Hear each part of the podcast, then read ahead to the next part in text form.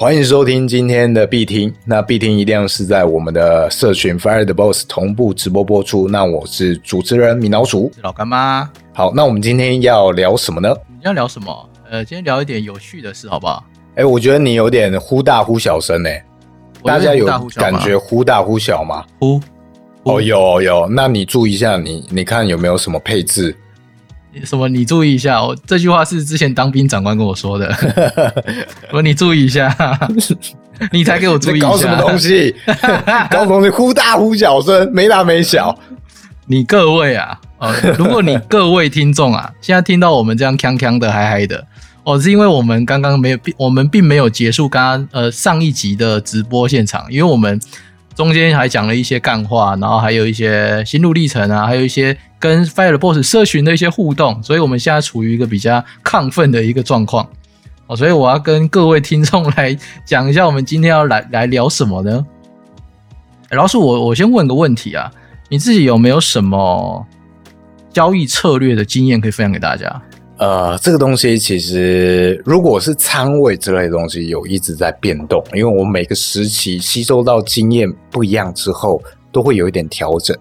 但是呢，我 我目前的话比较多会放在量化交易，比较偏保守的部分。那我过去去年，像我去年年底左右才进来嘛，那时候玩过很多高风险的东西，我那时候其实不知道我自己在玩什么，哦，那时候超好笑。对啊，我那时候我还我记得我进你社群，我还拿什么新人王。哦，对你拿新人王，然后那时候最好笑的是，你投资在 GameFi 吧，然后你以为这个是没有风险，然后可以赚很多，然后你还一直加仓。应该是说我知道有风险，但因为我没有经历过，不知道那个风险到底是什么样的风险，所以我很难预估。那我只好听着大家的介绍，或者是。劝言说：“哎，你先把本金拿回来。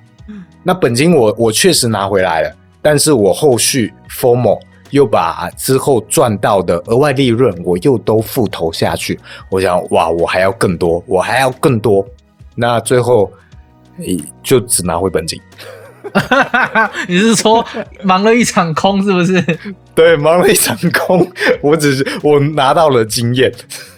我跟你说。”你说复投回去，好听话叫做我复我去做复投啦，然后然后干话一点叫做加仓干进去啊，那再难听一点叫做你把利润吐回去了，像喝喝酒一样，喝太多吐回去了。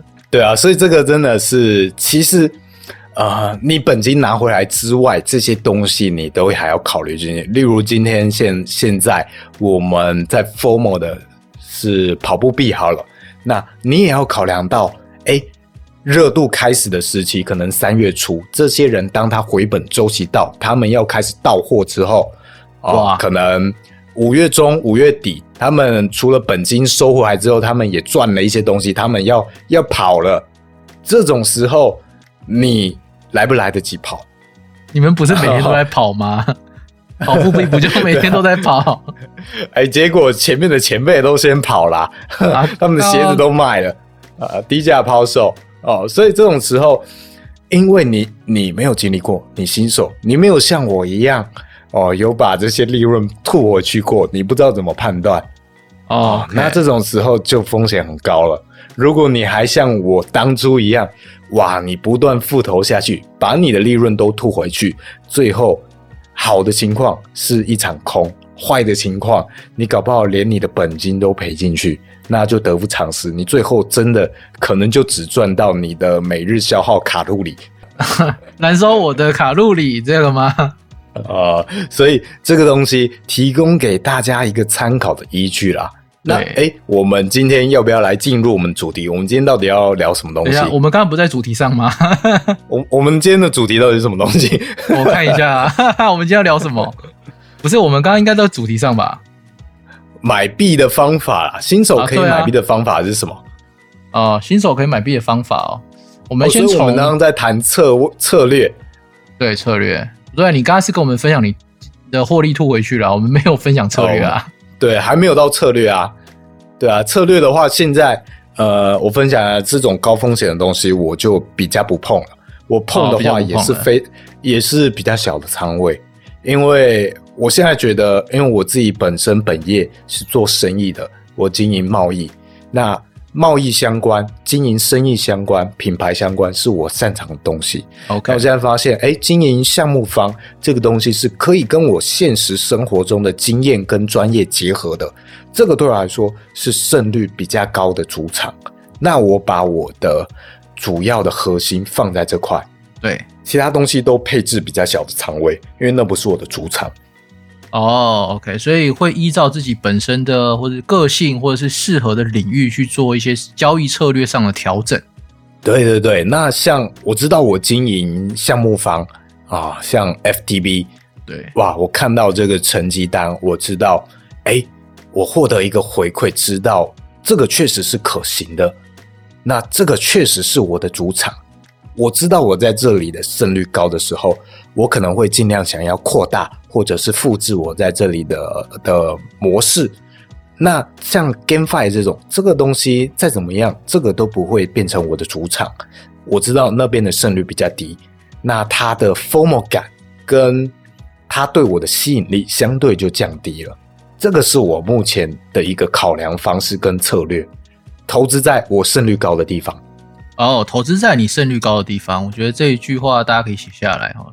那要怎么样知道自己投可以投资在自己胜率高的地方呢？就是很简单啦，就是交易策略就这样。你是新手刚入场哦，每一个赛道、每一个金融工具，我们上一集有讲过的这些金融工具，你都可以去试。你每一个赛道都去拿一些小仓位去去投入，去参与这个赛道，然后去赚这个赚这个经验值哦。就是其实你只要当这些东西都是一个经验值，那如果你刚好有赚到钱，其实就是这个必然发生的的结果了，它就是发酵了嘛。因为你的可能策略是用对了，或是你进场的点位是对的，抛售的点位也是对的，所以你赚得到这个钱。那我们今天是用这个小资金去尝试整个加密货币市场的时候，你就会得到一个比较全面的一个全盘了解，还有你整个市场上。的一些工具使用的经验哦，那这些都会是你未来要扩大你的资金的时候，它可以变成你的养分，让你的交易策略比较稳健哦。所以回到刚刚老鼠分享的这句话，呃，投资在自己胜率高的地方，是不是这句？啊，对，金玉良言啊，赖啦，对，投资在自己胜，投资在自己胜率高的地方。所以，所以其实干妈也是哦，跟大家分享一个小事情，一个经验。大家可能看我在玩 GameFi 哦，很会逃啊，然后我做左侧交易又很会赚，就是都买得到几乎最低点，然后卖在几乎最高点，这到底怎么做到的？其实也没有怎么做到的。我也是有去试一些我不擅长的事，但是我真的不擅长。好像我做右侧交易哦，就是追高，我当追高仔，有涨我再去买哦，这种我基本上是落赛，因为我可能。会比较晚跑，因为我的预期的利润没到，或是我觉得它还可以再往上走。所以像过年那段期间吧，我是发了快接近台币一百万的红包给市场。哦，像那时候你你去追那个太空牛，然后我觉得好像不错，我也追。哇，那个真的是大捞归零啊！我的去你的！当然，他在很多的这个资料分析上，你都会觉得，哎，他的。呃，持有人分布占比不错，但是没有估计到的是，他可能行销的方向或力度不对，或者更新很慢，这些东西真的太多的变因，我们没有办法完全追到。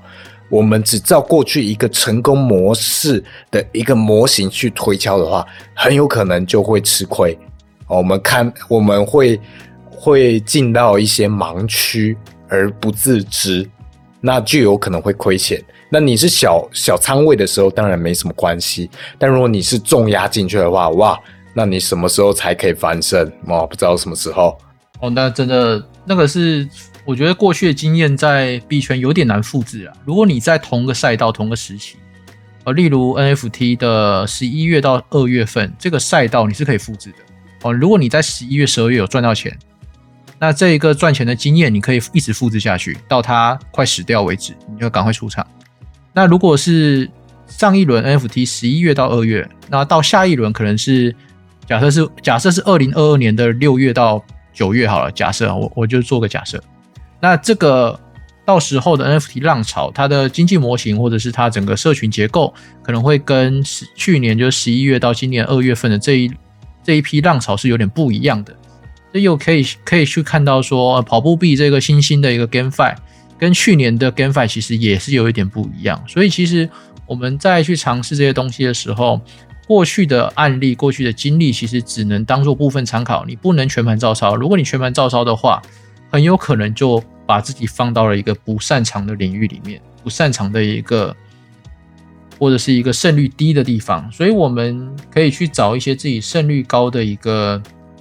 地方，那像我们的呃老鼠也有在 Firebox 社群里贴一张贴图，就当初我们追的一个项目啊，当初买的价格是在零点三颗以太币到零点五颗以太币左右，那现在剩下的残值大概只有零点零一二哦，像上个月只剩零点零零六，呃零点零零六颗以太币是多少钱呢？我可以来算 算一下，少到我都不想算了。哎，零点零零六乘以三千再乘以是是多少钱啊？六百台，六百台，你连吃到饱都很难吃。啊，当初零点四是多少钱？那时候那时候币价四千哦，呃，一千六百块美金嘛，所以一千六百块美金乘以二十八等于多少啊？不要跟我说什么一千六百乘以三十再减掉三千二哦，不要考。然后有时候当那个 podcast 的主持人或者是听那个分享者，没有办法去算这些 数学的东西。我觉得当初啦，这个项目我们看好它，其中一点是它对于这个三 D 模型的设计非常的用心。对，但呃，就像我之前在呃任何课程里面或者 B T 里面分享到的，艺术这个行销的环节，永远永远都只是一个非常附带的价值，你没有办法靠它的艺术性质或你的画风、你的画工。就撑起一个项目，这个只是一个小小小小行销初期的一个噱头而已，或门面。你要看一个项目长远的价值，你永远没有办法只单看这一块。所以当初我们对于这个项目啊，对它的呃，对它的这个设计性，呃，看重太大了，所以有一点错估它。刚刚有我有帮我们算了一下。当初买入一张是四万四千八百块台币，现在剩下六百块台币。哇！我好像去买了什么什么日文课程半年，然后都没去上的感觉。然后我买了五张的，我操！哇哦！哇哦！这种时候其实是很尴尬一点，就是如果你当初问我什么 NFT 项目，我觉得很好。我可能很真心的跟你说这个还不错，结果你跟我买了它爆死，那是不是变成我的责任？哦，对，所以这个呃这个也是我觉得你身为一个分享者非常纠结的地方。所以如果你看到很多的比较客观中立的分享者，他比较不愿意去告诉你，哎，有没有什么好项目可以分享？他不愿意去讲，因为我们没有办法一百趴的保证嘛。对。那为了你好，为了我好，我都只讲一些比较客观的事情，你自己去判断。所以这个也要大家去理解啊，因为今天胜率都不是一百趴，我们都没有办法保证，最终你还是要自己去负责。对，这个这个就是怎么讲？我觉得 KOL 要有个良知啦，你你跟任何的合作方去合作，或者是。加密货币方或者是 NFT 的项目方哦，其实你每你是有一个你是一个有影响力的人，你跟每一个项目合作的时候，你的粉丝、你的铁粉都是信任你的。那当他们信任你的话，就会信任你的交易策略。那你今天抛了这一个项目哦，大家去跟，结果大家赔钱出场，其实你自己的哎 KOL 这个品牌哦，会受到一些损益，是会信任度会下降的。哦，这也是为什么，呃，我们这个 Fireboss 这个品牌，我们老鼠哦特别去注重这一个品牌的永续经营，还有我们要做一些有良知的事情。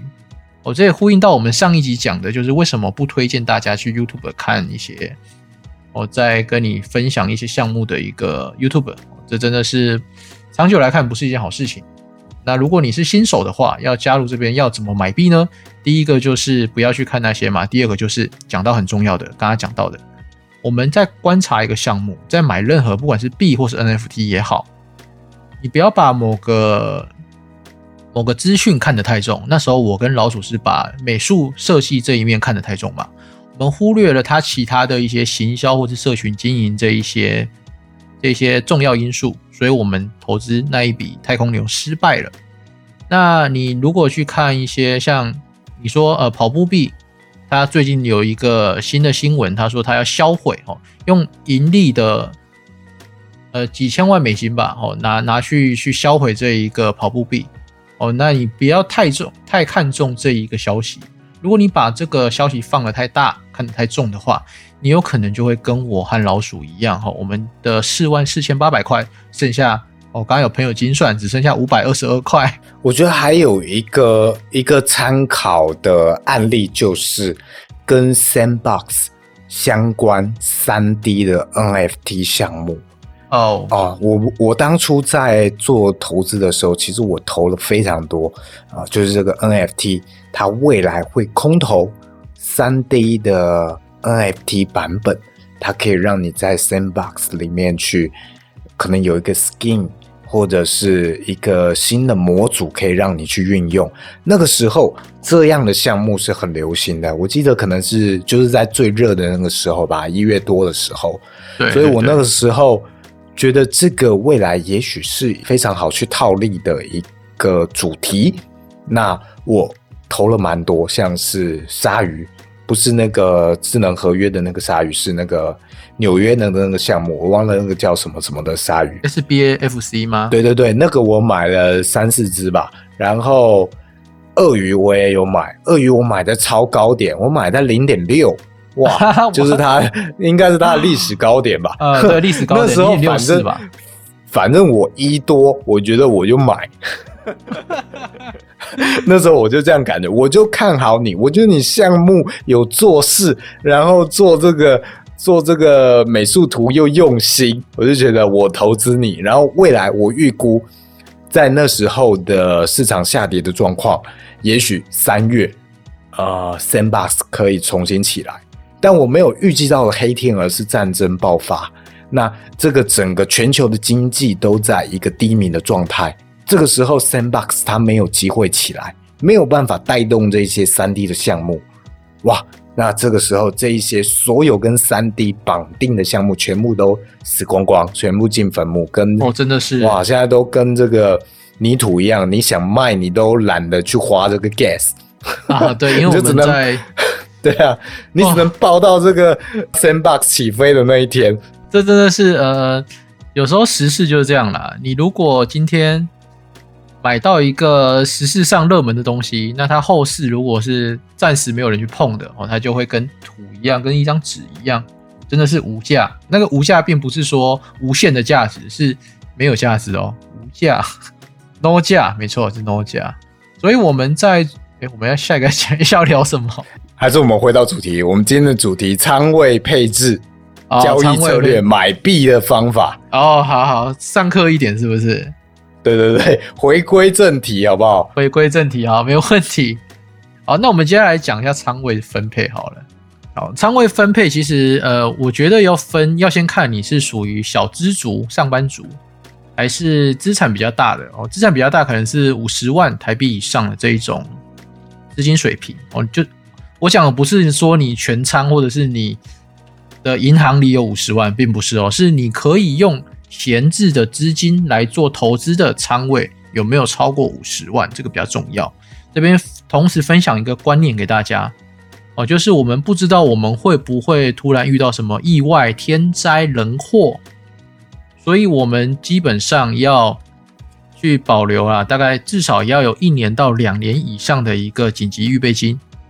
这一年到两年的储蓄，至少可以让你这一两年是可以在家里。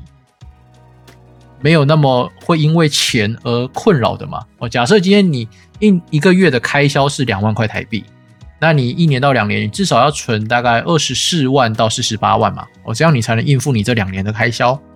那这两年呢？假设你的银行的账户里只有五十万，哦，那你今天两年的储蓄是四十八万，其那其实你只有两万块可以拿来做投资哦。哦，这是我们要有的一个最低的风险的一个。调整啊，所以你真的这边真的不建议大家把生活预备金全部拿来做投资，这样子如果它归零了哈，其实你会非常的痛。那今天如果我们是用呃紧急预备金之外的钱来做投资的话，即使它归零的，它也不会去影响到你的生活。这个是你呃，这个是我们在做交易之前要有一个基础的理财观念哈，绝对不要用用那个储蓄的钱，或者是你还甚至去去借钱借高利贷来做投资，这些其实是非常高风险的。这是仓位策略上、理财观念上一个小的一小配包，好不好？让自己不要那么危险。再来就是。我们真的呃规划了一笔钱，在做市场，在在市场上进行交易的时候，仓位策略要怎么去做分配呢？啊，其实最简单我，可以问大家几个问题。我相信很多人会不知道现在能不能买币。那我们来玩一个游戏好不好？我们这边就假设哈，假设我们有一百万可以做投资。好，我们跟我们的观众同时做这个互动游戏。今天有一百万，你要去买以太币。好，那但是大家不知道怎么买嘛？有一百个人都来 IG 私讯问说：“干妈，请问现在可以买吗？”哦，真的每天接到这些讯，真的是超烦的。不要再来伸手牌了，真的。如果你在 B 厅有听到我们的听众，你也不要来 IG 问我说现在可不可以买。很多教学资源跟 Google 其实都有哦，你可以上网查查看，去看现在的币价大概是在哪里。至少 K 线你要会看。我不是说要画线哦，是你至少要看现在是。涨了很多还是跌了很多？我这边可以做一个简单的分享。如果今天你的朋友哦晒了一张单跟你说：“哎，我我赚了三百趴，哎，你要不要来玩？”啊，那那请问大家，你现在要去玩吗？我先问大家这个问题：有个朋友他分享了一张单子给你，说我赚了三百趴，哎，那你要跟着买吗？你先问他你要不要请我吃饭？你赚那么多。瑞树说：“坏朋友不要。” 哦，土拨鼠是在。在晒什么？他在晒那个啦，我的教学文啦，等下再跟大家分享哦。这个我们的很多的听众都说不要哦，有人还说分。你知道为什么我会说朋友晒了赚三百趴，你不要跟着买吗？因为它已经涨了三倍，你还要买吗？对不对？这是一个很简单的一个道理嘛。就像现在啊，假设现在以太币一颗是台币十万好了。我晒一张单给你说，哎，你看我在台币十万的时候买以太币，它现在变三十万了，你要不要买以太币？你一定会，你一定会说不要嘛？你不能只看到说我赚了三倍啊，你要看到的是现在已经涨到了三倍哦。所以我们在这个地方最简单的观念就是，如果任何的人拿了单给你说涨了几倍几倍的那种币哦，它涨了哦，真的不要去碰，你要我们要在相对低的点位去买，这样才对。我这是第一个可以可以分享给大家的一个观念。第二个就是我们刚才的群友土拨鼠有贴了一张我们在 IG 上的一篇教学。我这一篇教学在说什么呢？我这篇教学大概就是它会有一个呃像是刻度的一个一个一个刻度，像是刻度的一个刻度在讲什么？反正就是有会有一个从左边到右边的一条长条长条像光剑的东西，然后它它会有一个最左边会有一个深灰色到最右边。哦，这整个是一个像水的感觉，像水会满满到一百趴的那种刻度表啦。简单来讲就这样。那当这个里面的水装了快接近右边的话，就代表它达到了这一个一年或者是一个月或者是当天的币价的最高点。那当这个水位下去到最左边的时候，就代表它越低点嘛。哦，那我们可以简单用这件事来看，就是。如果当今天灰色的这条刻度线越往右边走，你持币的风险就越大；那越往左边走，你持币的风险就越低。为什么？因为它在相对的低点。好，这是第一件事情。第二件事情就是，那我们今天可不可以去做一些不同时间的一个买卖成本呢？哦，你一定听不懂我在讲什么。就是说，假设今天你用一天的。一天的线去看这这这个刻度，你会发现哦，今天是可能是两千八到三千，那它现在是三千哦，那可能是它的刻度是满的，因为已经在当日最高点嘛。那你切换到三十天的线哦，那可能是在六成七成的位置，因为三十天之内它最高点达到三千五百多哦，那这样子就会相对安全一点点。那再来，你如果用一年的线去看，它最高点是在四千八百六十八。那它相对于现在的币价大概是在六成左右哦，是不是又相对更安全一点了？哦，所以你要先看看哦，你看这张图要先看看自己是属于怎么样子的一个人如果你不急着把这个钱赚回来的话，你觉得在一年之内你可以赚到这个钱哦，那你就可以看一年的线，它现在属于高点还低点。那如果你是属于哦，我今天就要做当冲的人，那你就可以把那个刻度图切换成当日线去看，二十四小时线去看。那如果在这个刻度的越左边哦，那你买入之后你的胜率越大；那在刻度的越右边，你买入之后你的胜率就越低哦。你类似可以这样子。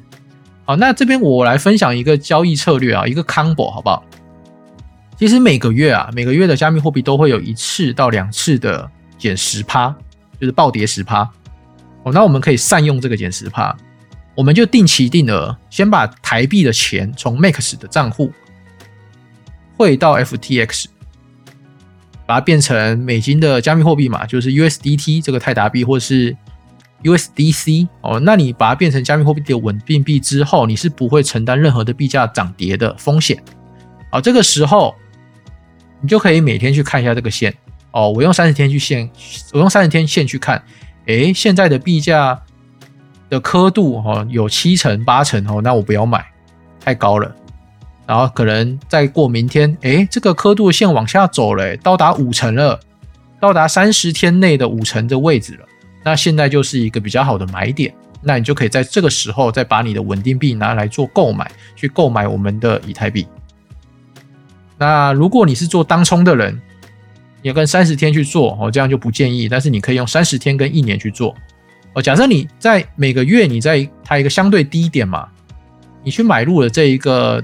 低价筹码之后，在一年之内，它币价涨到七成到八成，这时候你出掉，那你就会是有一个二十趴到三十趴以上的获利空间。这是我觉得新手可以朝这个目标去做的，就是以刻度线来说，三十天内只要它越接近中间值，或是越靠近左边，这时候你买入风险非常的低。那你买入之后，去看一下那个一年线，一年的刻度线。当这一年刻度线它往右边走，走到比较高的位置，可能六成、七成、八成的时候，你把它卖掉，这样子你会有二三二十趴到三十趴的获利空间。我们可以先从这个地方去做练习，这是可以跟大家分享的一个简易的策略。那如果像对于这个教学，你用听的听不懂哦，也欢迎搜寻我们的资讯栏位的下方，我们会把这一篇 IG 上的教学文章贴在资讯栏的下方。干货教学时间结束。结束了，有什么问题哦？欢迎提问，好不好？这个上课时间啊，上课时间，我刚才讲了，也是肉肉等哎，所以新手应该稍微有一点概念了。这是关于怎么买币的部分，还有怎么样去判断这个价位入场点的风险。然后跟大家报告一下，就是啊，报告什么？又不是当兵，跟大家说说一下那个呃，这个。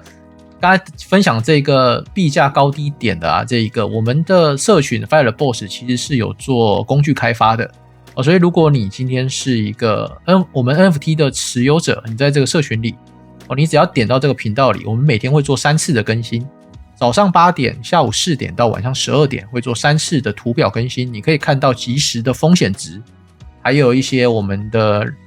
量尺定义哦，就是会告诉你说现在属于高风险啊，不建议买币啊这些讯息哦所以如果你真的想当一个懒人，那你可以去二级市场，因为我们现在第二波的销售还没开始，第一波的销售已经结束了，第二波销售还没开始。那在这段期间，如果你有听到我们的必听的 p a c k a g e 然后你对于这工具有想要了解或者想要使用，欢迎去二级市场去买我们的。二级的 NFT，然后可以持有这个门票进入社群使用这个工具。工商时间结束。啊，有这个群友火友提问，大学生说，想请问为什么买币时是看三十日的资讯，卖币时是看一年的资讯呀？还是我听错了嘞？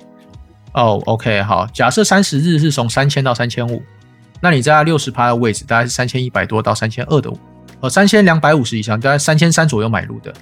好，那你只看三十日跟三十日去对，那他冲到三千五去卖，你只赚了几个点，你其实赚不到十趴哦，你只赚了大概五趴不到。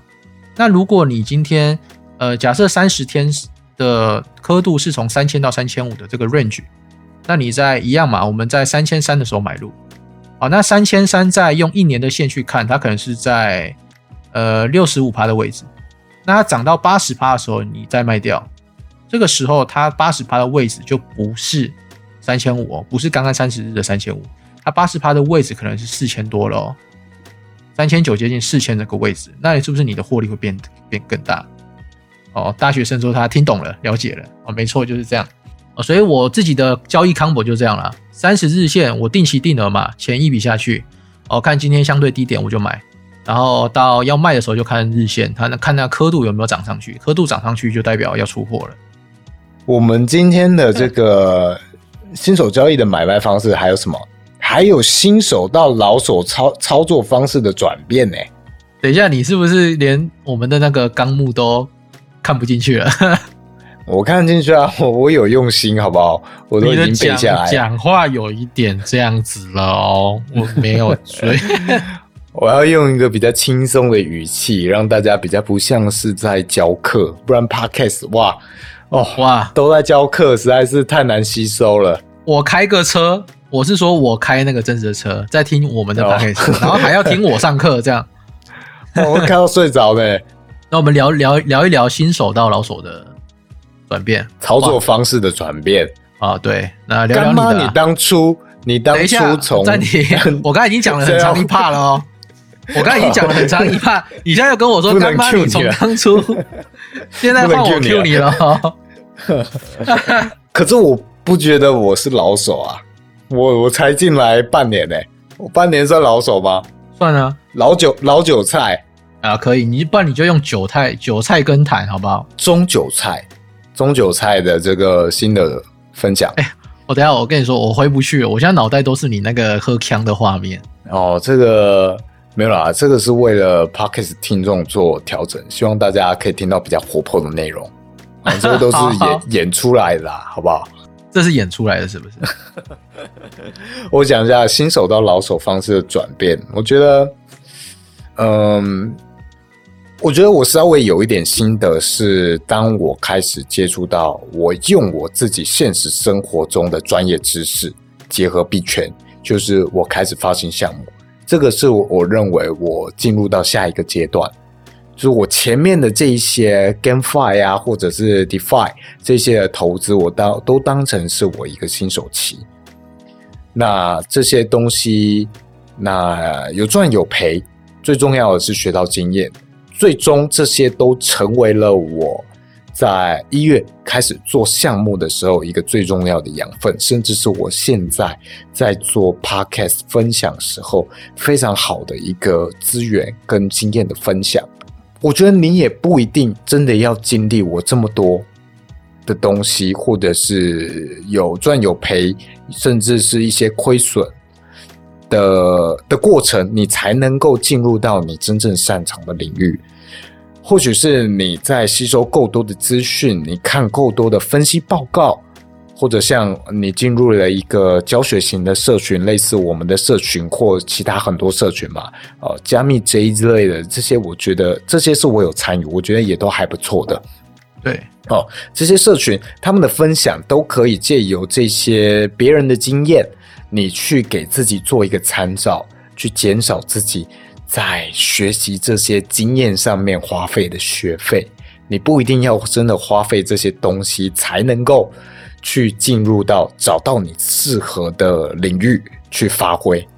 哦，这个是我自己个人经验上的一个分享啊。那当你已经找到你自己擅长的主场之后，你知道这个主场你胜率高吗？那你就尽量在这个主场去发挥，其他的配置你就尽量少一点哦。其实你今天你想要 formal 跑步币哦，你想要去跑步减肥好了，想要去跑步赚币好了，那你知道这个东西不是你主场的时候，你不要投入过多的仓位，你小仓位去尝试看看，尝试暴击看看，那我觉得还 OK，你可以承受它。如果真的币价暴跌了之后的风险，我觉得没问题。这个是我在这一段时间新手上的转变啊，那我觉得问问看干嘛？你当初新手转变成老手是怎么样的一个心态过程？现在换我被 Q 了是不是？没错，我其实呃，我其实从新手到老手也不能说老手啊，就是说从呃这一年我是怎么走过来的。我在去年一开始也是用趋近于新手保险的方式做网格，后来网格的利润其实没办法满足我了。然后就因为我那时候开了很多网格的交易单，然后去做实验，就像刚刚老鼠说的，找到一种适合的一种策略，然后去放大它，去滚它，去让它成为你的主场。哦，那个时候我就缔结了我跟量化交易的一个缘分啊，因为我之前本身在我我自己本身以前是老师哦，是幼儿园的老师，那我在研究所攻读的领域其实是幼儿的心理学。所以我善用了一些心理学的一些专业，然后去投入在后面的市场。就是我后来加入了去中心化金融的一些项目，就玩了一些有的没的项目，就 GameFi 啊、NFT Staking 这种这种项目其实都玩，然后也也有玩一些什么 OHN 那种你听不懂这是什么东西的东西，我觉得他讲的很玄啊，然后也很多漂亮的白皮书啊，这些都玩了一轮。也投了一些资金，然后很幸运啊，有在里面滚到不错的报酬率。这个不错的报酬率是多少呢？哦，非常的高，非常吓人，五十倍。那个时候，因为在 GameFi 里面，因为不满足量化嘛，所以投入了部分资金在 GameFi 里面，然后赚了五十倍出场。那后来哦，非常的老天保庇，刚好。比特币跟以太币都暴跌五六十趴，那时候跌到一千七百多吧。好，那我我就认为它它是一个很不错的买点，然后我就几乎 all in 我所有的这一个从 GameFi 上面赚到的东西。其实我本金都出掉，我我其实本金已经出了呃十二十倍出来了，然后剩下在里面都是用利用利润去滚，那这些利润再再去买那个加密货币暴跌的时候，整体暴跌五六十趴哦，我这时候我才买入。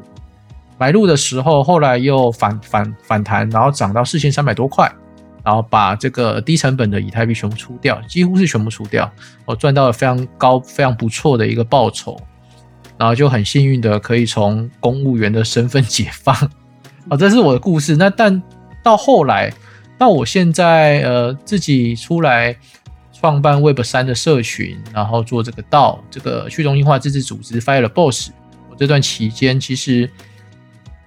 我的仓位分配还有我的一个交易思维，其实有很大的转变，就是我不会再去碰这一些，呃，几乎不碰了，几乎不会去碰这一些高风险的项目了。因为是这样子，假设你有一百万哦，你在低风险的项目赚了十趴，你的获利其实是十万块嘛。那如果你去玩高风险的项目，你要你丢十万块进去，它可以赚一百趴，你也是赚十万啊。那为什么我要去承担高风险，然后去赚这一个十万块呢？哦，所以我现在的策略就会变成是我比较倾向大资产都是放在呃比较低风险的地方，但我也我自己也不会拿去做八趴年化率的放贷啦的的质押啦，因为其实有更香的一个东西可以跟大家分享，就是你如果你有在研究加密货币的线图，你会发现其实一年内。它至少哈可能会出现一次以上的三十趴到六十趴的暴跌，所以我一年我只要把握那一次，它暴跌了五十趴六十趴的那一次，我有买到的话，我有极高的几率赚到你们一整年在那边辛苦的玩 GameFi、辛苦的跑步、辛苦的画线赚到的钱，哦，这是我觉得我胜率高的原因，因为我出手次数非常的少。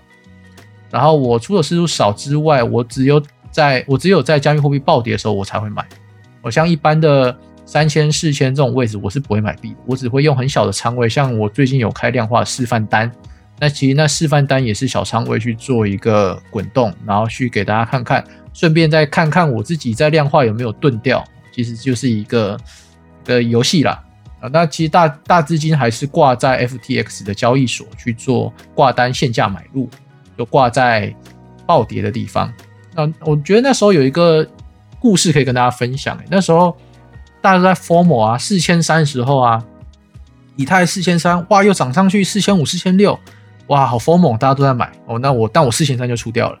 那时候我四千三出掉的时候，我做了一个动作，我把我那时候赚到的所有的资金拿去挂在一千七百六十几的这个位置。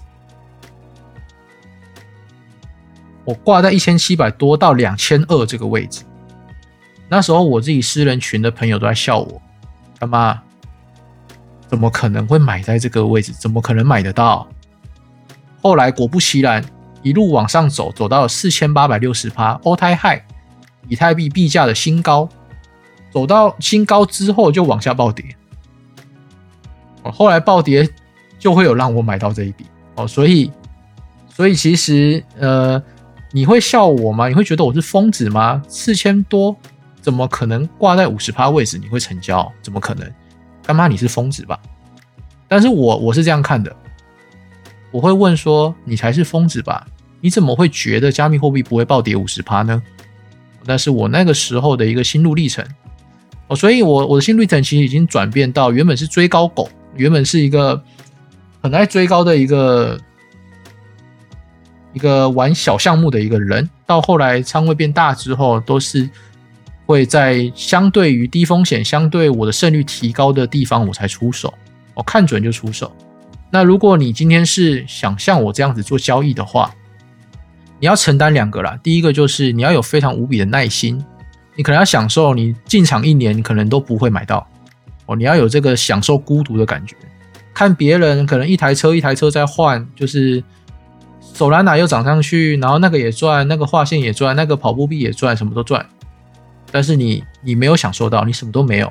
哦，你要能忍受这个孤独，然后等到整个市场暴跌，你的朋友在爆仓，你的朋友在哭啊，我的币怎么跌了九成的这个时候，你再买。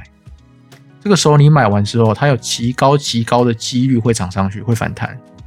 哦，我们要记住一句话：赌场永远不会关门。所以你在这个市场，加密货币是一个七乘二十四哦，意思就是说全年无休、无休市，然后二十四小时都是开盘的状态哦。这个赌场永远不会关门。所以在这个前提之下，我相信着加密货币的赌场不会关门。再加上二零二一年有一些庄有一些庄家有一些风投机构跟一些机构在领头，这些机构也不是笨蛋，他们绝对有分批分仓的概念。今天如果暴跌五十趴，他还是有另外一份资金可以去做买入。哦，所以以这个前提来看，哦，风投机构在这个地方，传统传统的机构也在这个地方，那我有什么理由觉得它会倒掉呢？过去这十三年它也没有倒啊，它经历了过了无数次的暴跌。经历过无数次的政府的打压，经历过无数次新闻媒体、报章、杂志有影响力的杂志、报纸都讲说加密货币要死了，它死了吗？如果它有死的话，今天你不会听到必听这个 p a c k a g e 今天你不会看到 Fire Boss 这个社群。所以其实我们在暴跌的时候，哦，我我不觉得我在赌博，哦，赌博是来自于你对于未知事物的一种不对等几率的猜想，这叫做赌博。哦今天我手上拿一张牌，我盖着，你不知道这张牌是什么，我让你们去猜嘛。一百个人可能会有一两个人答对，哦，这就是我们可以赚钱的期望值，因为你看不清楚这整个市场的面貌，所以这叫赌博。这一百个人只有两个人赚了钱，他猜对这个数字了，这个就是不对等的一个赌博。但是当我今天知道说，哦，我从历史线图去看。哦，每一次只要币价欧太害之后，迎来的就是会有一个月到两个月的洗盘，它会暴跌一个月到两个月。我掌握了这个规律，那请问破欧太害，你们要不要把币卖掉？我们就跟算跟 poker 的算牌一样嘛，我们要算一个期望值区间嘛。今天你觉得这个期望值你可以买到顺值，那你就去买。那我今天只是。觉得我这期望值算下来哈，欧泰害有八十趴、九十趴的几率，它会是暴跌的，它只有十趴会继续往上走。我为什么要跟市场去对赌这个十趴呢？那我在欧泰害的时候卖掉，我不就可以降低后来资产蒸发的一个风险吗？那市场暴跌五十趴，我去看了线图，发现它暴跌五十趴之后，会在未来的一个月到两个月之内，会回到七十趴的位置。在一年之内会有机会回到欧泰害的位置，或是八成的位置，那有什么理由我不买入呢？哦，所以我觉得今天以太币从四千八百六十八跌到两千二的时候，为什么我敢买？为什么我敢大资金的 all in？并不是我很有种，并不是我在赌博，而是我觉得以历史的这些量化的经验告诉我，以我过去学的这些量化经验告诉我。哦，市场操作都是同一批人来的，都是同一批的韭菜。哦，那割肉的也都那些人，那赶抄底的也都那些人，那你发现敢抄底的人就是那些金鱼，很奇怪哦。每一次暴跌五十趴，你会发现这些比特币金鱼地址持币数都一直在增加。每次暴涨到欧泰害或是要突破的时候，你会发现金鱼地址开始在出货，开始在到货了。哦，所以我们要跟着跟着聪明钱包去走，我们要跟着市场要反着做。哦，这是我觉得我这一年交易以来最大的一个转变跟收获吧。所以这个风险的第二个就是什么？做这个挂单交易，就是今天暴跌了，你才入金买币。哦，对不起，你买不到。等你发现你要买币的时候。它已经反弹十趴到二十趴回去了，这个是急跌的时候市场会出现的一个大行情。所以今天假设加密货币在一个下午暴跌了五十趴，然后你看到了这个消息，你准备要买币，这时候你才从 Max 入金，然后这时候一定链上会非常非常非常的塞车，因为很多人要借钱去抄底，而这个时候你要入金要转账都会是一个非常堵塞的。等你入完金要买了，可能三个小时过去了，这时候已经涨二十趴回去了。所以为什么我会我回到我刚才讲的，为什么我不愿意去赚这一个八趴的年化率？假设我有一百万，我在那边放了一年，我可以赚八趴，对吧？但是我有一百万，我先挂好那个位置，今天加密货币暴跌五十趴的时候，我可以买得到，不会有时间差嘛？因为我买得到。那我买到之后，它短期内反弹二十趴，这时候我出掉，我至少赚了二十趴，也就是说我的一百万赚了二十万。那为什么我要去赚这八万呢？哦，我觉得这个是我们在呃投资不同的呃商品，你要去算的另外一个成本，叫做机会成本哦。如果你今天只看到这个八趴十趴的价值本身跟一个年化率是这样的时候，你会忽视掉一些外部的一个动能。也回应刚刚老鼠讲的啦，我们可以规划一些部分仓位去做一些高风险投资，像是玩跑步币哦，这就是可行的一个办法。所以其实。如果你要我现在拿个可能五万十万去玩跑步币，我是可以接受的啊。但是跑步不是我的主场，所以我没有我没有买这个鞋子去跑步了。因为你没有想要减肥吗？我不需要减肥，幸福肥。人家不都说吗？那个什么，身为那种专业的那个什么 KOL，或者是哦，都要穿件西装，没有肚子，然后人模人样的。我现在我现在在强化我的人设啦。所以其实听到刚刚干妈的分享，可以了解到，其实，在干妈的早期啊，他有一些的利益回馈，或者是他的暴击，他其实也没有那么那么高的胜率，只是他赌对了。哦，所以这种情况下，其实，呃，我们也要考量一下，你是不是那个会赌对的人。那如果不是的话，你你没有那么高的幸运，你也许就要用比较小的仓位去尝试，逐渐找到你自己的主场跟你自己适合的方式，然后去累积这个经验。因为不是每个人都能在你的嗯可能经验累积和知识累积的状况没有那么充足的情况下，然后就赌对了对的方向。那。干妈，我觉得他在非常的早期，他就就选择到他适合的主场，他赌对了，然后知道，哎，我在这方面的的胜率比较高，这个是我适合的方式，然后就不断去扩大他的主场的优势，哦，这个是一种策略，没错。那如果你没有的话，那我建议你就不断的切割你的小仓位，哦，有一段的。有有一部分是去尝试去累积，去找到你自己的主场，那找到你自自己自己的这个高胜率的公式，然后你去试着把这个东西去扩大，哦，这样或许是一个更好一点的方式，给大家做参考。没错，然后来回应一下我们现在火友问的一些问题，没有人要做任何的 N A 啊，可以问我一些问题哦。哦，我看到一个干妈现在穿什么？我当然不会跟你说我现在穿西装嘛，因为我们录音时间现在已经是晚上十一点多了。我当然是就是穿着一件短袖 T 恤，再件一件内裤啊，就这样。现在现在连那个我们社群里面的问题都要那么强就对了。我不知道，史蒂芬说跟他想的一样，内裤的颜色。哦。瑞树问说，如果是用网格交易啊，会建议在八十趴的位置卖掉吗？呃，这个要问你啊。假设你是在五十趴位置买入嘛，八十趴位置三十趴获利，你能接受吗？如果不能的话，就不要在八十趴卖掉啊。那如果你能接受，那就卖掉，对不对？其实很多的问题，我相信投资人都是有自己的一个，其实你心里有答案了，只是没有人告诉你而已。你只需要问一下自己这个问题：八十趴的时候卖掉，我愿意去出，我愿意接受这个利润吗？呃，我们可以试试看问这个问题。像 GameFi 也是啊，跑步币，我现在是白嫖怪。假设我是白嫖怪，我能我能不能接受我赚一倍就跑，还是我要赚五倍再跑？那你相对你要赚五倍的话，你承担的风险就更大嘛？那你愿不愿意去承担这个风险？哦，这是第二个问题。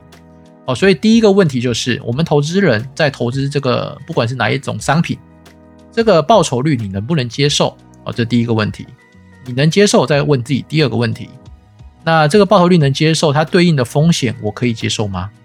那如果不行的话，我们就把利润再拉低一点，我就这么简单。希望有回答到你的问题，或用另外一个比较白话一点的问自己的方式。例例如，就是今天，嗯，我刚打嗝了一下，不好意思，我刚闪到旁边去哦。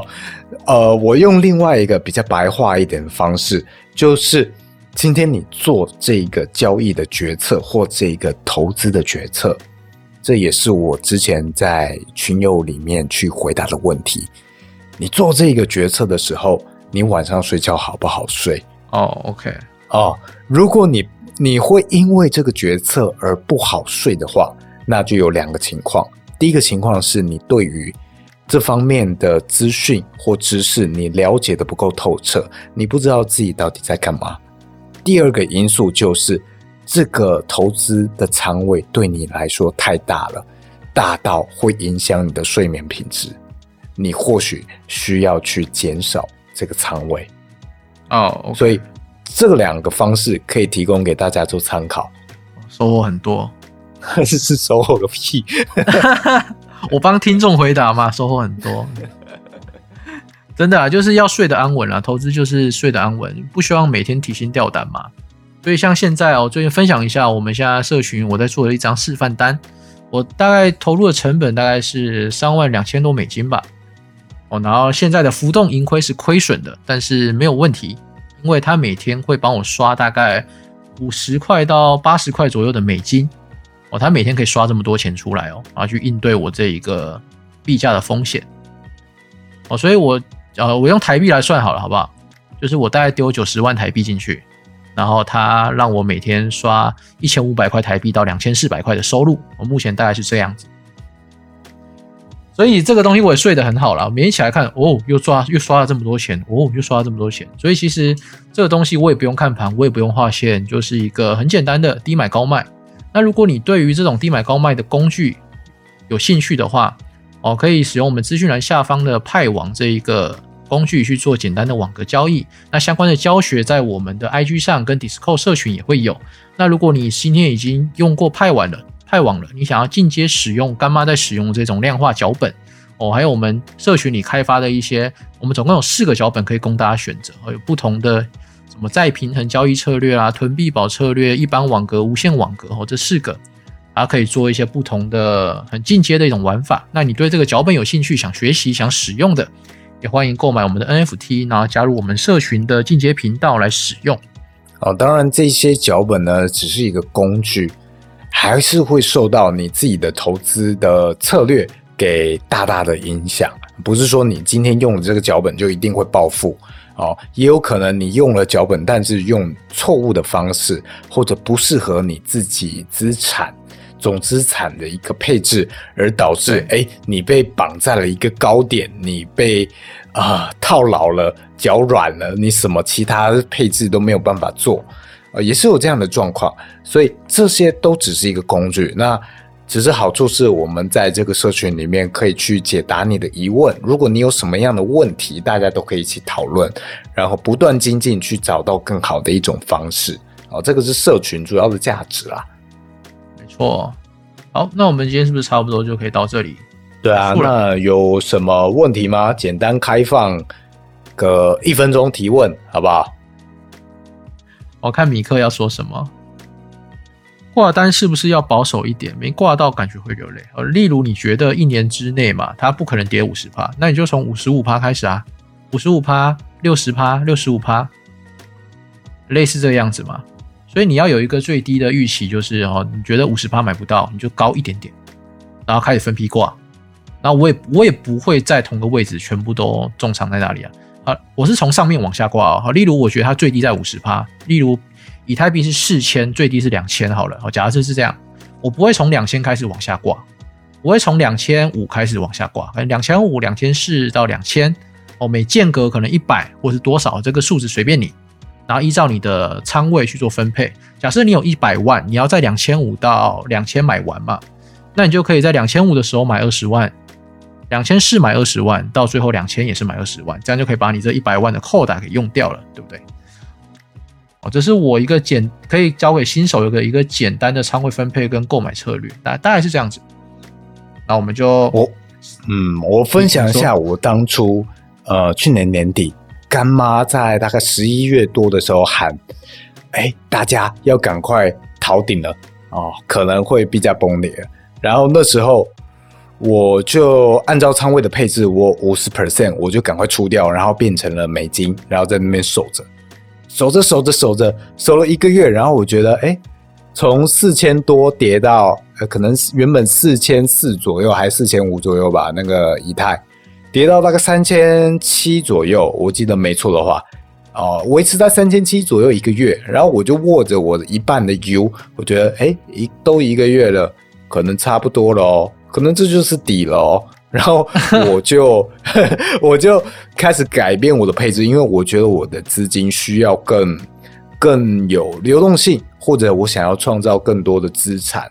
那那时候我就稍微把一部分的 U 我去投资做了其他配置，然后马上哇就崩跌了。所以这个是大家可能要参考一下的哦。你以为的。底或以为你以为的盘整，可能跟你没有经历过，所以你没有办法真实的去评估哦。这个是要你要纳入考量的一块。对，像我自己经历过六十趴嘛，所以我会挂在五十趴、六十趴、四十趴到六十趴这个位置。但是我因为我没有经历过八十趴到九十趴，所以我不会挂在那个位置哦。所以我也有可能我五十趴位置会落赛哦，就是我可能挂五十趴，它跌了八十趴。对不对？所以其实要看你经历的是什么，会影响到你的行为哦。所以如果你经历过是你刚进入币圈，那你没有经历过三十趴以上、五十趴以上的一些暴跌的话，我真的不建议一开始你就花很大的资金投入在任何的加密货币，不管是比特币、以太币、Solana 平台币，还是任何的币种，我都不建议你用大仓位去做，因为你没有经历过这一个比较大回回呃比较大幅度的一个回调。所以我们永远要有大概五十趴以上的资金是在做预备抄底的，这是我交易的可以跟可以分享给大家的一个心得。假设你有一百万，你要开量化也好，你要玩跑步币也好，哦，那可以请你只花五十万去做投资，另外五十趴就是用美金泰达币的方式、稳定币的方式先挂在那里等着，等着市场暴跌。这时候你如果敢抄底的话，那你就会是下一轮的赢家。大致上今天的节目内容跟各位听众分享的。那如果大家对于我们的教学很有兴趣，对于 Fire Boss 的社群互动也很有兴趣的话，欢迎大家可以到 Instagram 上哦，在我们资讯栏下方会放上。那你可以到这个地方去点击我们的连接，找到我们的 Discord 社群，在社群里跟我们做及时的互动。那你对于直播的参与、直播录音参与有兴趣的朋友，你也可以在每周四的晚上九点整。我到我们的 Discord 社群来参加我们这个一次录两集的这个 Podcast 的频道录制，好不好？我是主持人老干妈，好，我是米老鼠啊，大家晚安，拜拜，拜拜。